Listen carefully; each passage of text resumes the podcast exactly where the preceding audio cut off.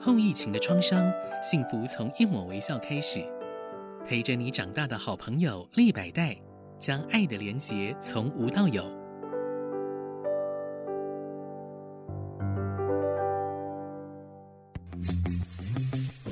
建筑人生，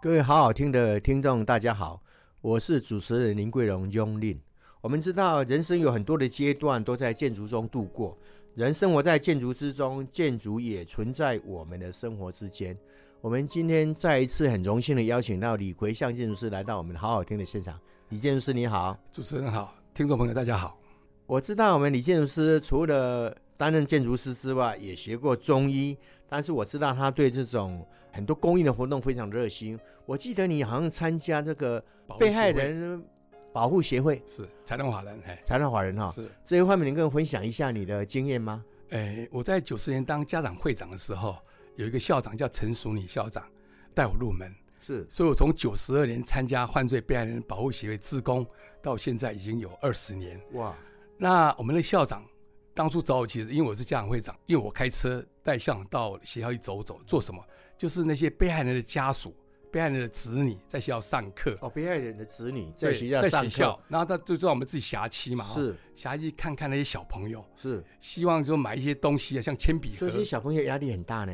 对，所以希望说这个要拜托老师跟是拜托校长哦，多多关心这些小朋友。是哎，所以参加这个这个换保师这个一年机会，嗯那让我启发很大，就是校长曾经跟我讲过，有一个小朋友，嗯，他的爸爸被杀死掉了，被流氓杀哦掉。嗯然后后来他去访视他的时候，那小朋友竟然跟那个校长讲说：“我将来长大也要当流氓。哇，”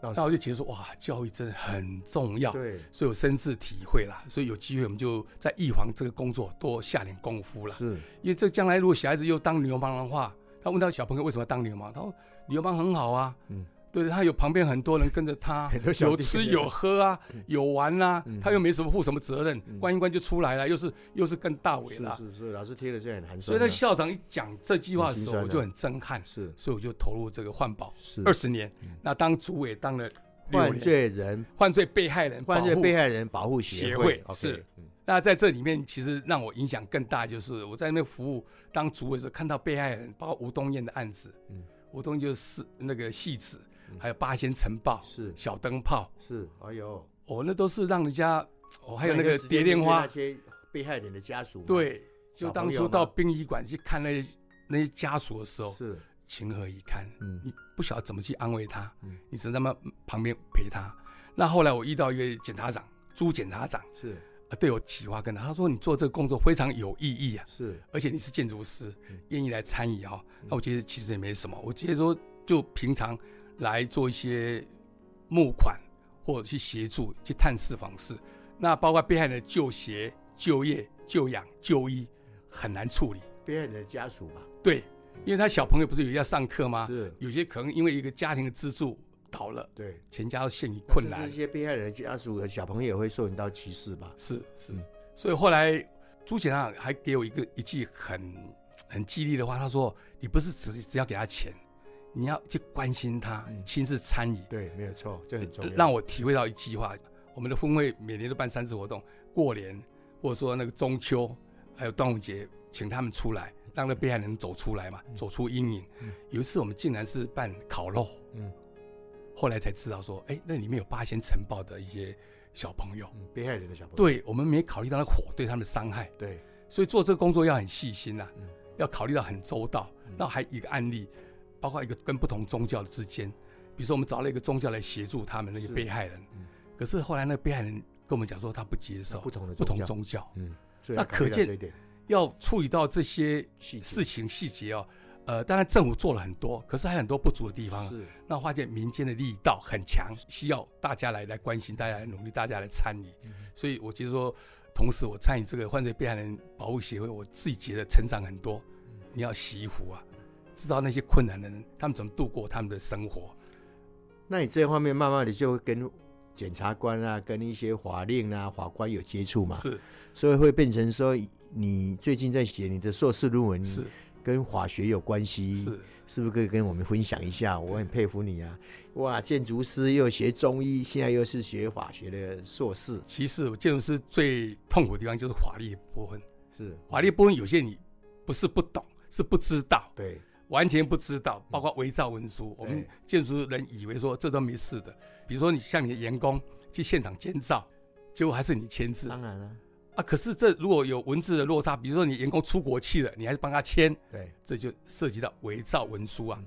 因为有同学涉及到这个问题，我就觉得，哎，我们建筑师可能会疏忽，那个是小事情嘛，嗯员工我 cover 掉就好对。了嗯只不过我帮他签字也伪伪造文书，到最后没事都没就就事。建筑师帮员工签字，对，因为到最后还是建筑师负责嘛。对，因那为你随便找个人帮他签嘛，不因行为工地嘛，哦那不行，那就是不嗯行。可是建筑师这方面的观念就薄弱，所以建筑师需要很多的法律法律的观念嗯知，识，所以我写论文跟这个有关系。后来我写论文的主题就是说，从建筑师的法定职责论工会的效能了、工会能服务建筑师做什么？嗯因为我本身在工会服务嘛，当公职人员，所以这方面我就比较跟法律界有接触。那你能具体说明一下建筑师工会如何来服务这些建筑师的法令上的不足？是我因为我在念书的时候，我就请学校法学院到我们工会来演讲，办了十场演讲。是包括刑法、民法、行政法，还有一些劳动法各方面的法律知识、啊，来填充建筑师的那个法律常识。那这方面也很叫做，我们当初是疫情期间用试训的，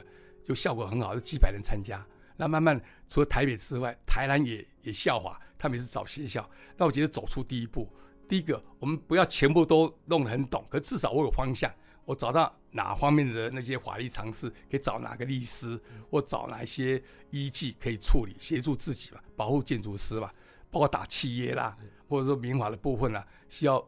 法学的常识来协助的话，至少有方向可以找到那。建筑师大部分来讲都犯上哪方面的一些法令对法令的不足？因为我们建筑师以，我记得我们曾经只学过建筑法令嘛，嗯，有关怎么设计的法令嘛。其实本身其他的民法、刑法方面的是犯不小心犯上都不是晓得嘛是。是那他们大部分都是是疏忽在哪里呢？其实建筑师哦，自己犯的那些错误哦，都不愿意让人家知道，哦，大部分啊那他怎么你们都会怎么找同才之间来对来来问嗯前辈吧，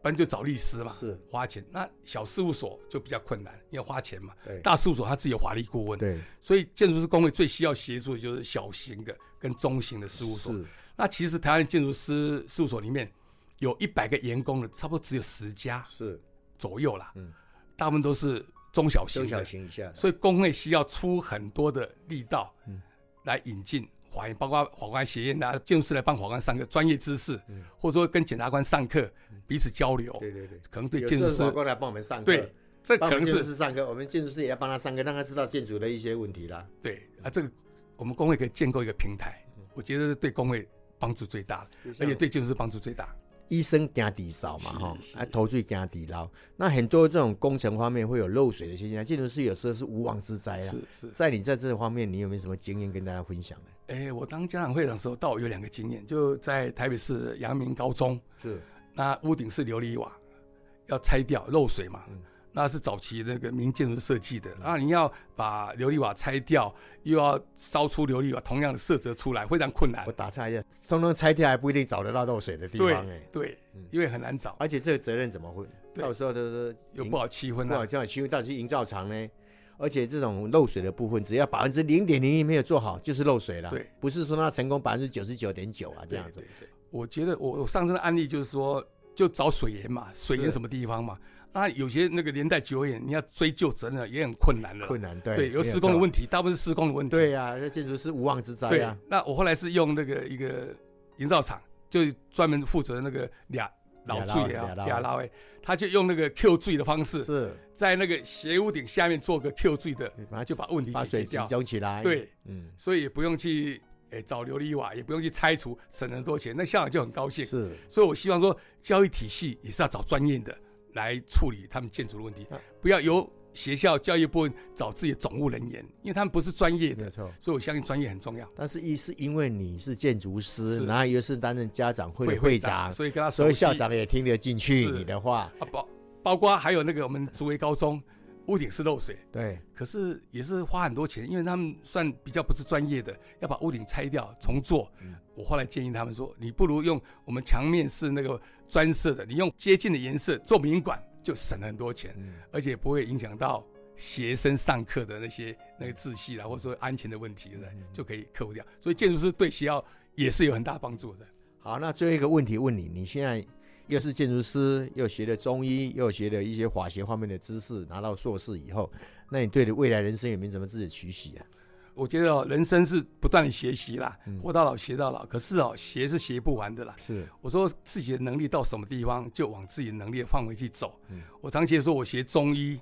然后学教育，然后又学建筑，然后学法律，那能做什么？我常在思考这个问题，是那就是做业自工嘛，是，什么地方需要我来协助，我就参与。这是我觉得说我一个一个方向的。这个太好了，哎，很感谢你再次接受我的访问哈。我希望我们建筑世界有我们李奎像建筑师这么热心公益的话，相信对我们建筑师形象有很大的提升的作用。谢谢您，李建筑谢师。谢，谢谢主持人，谢谢。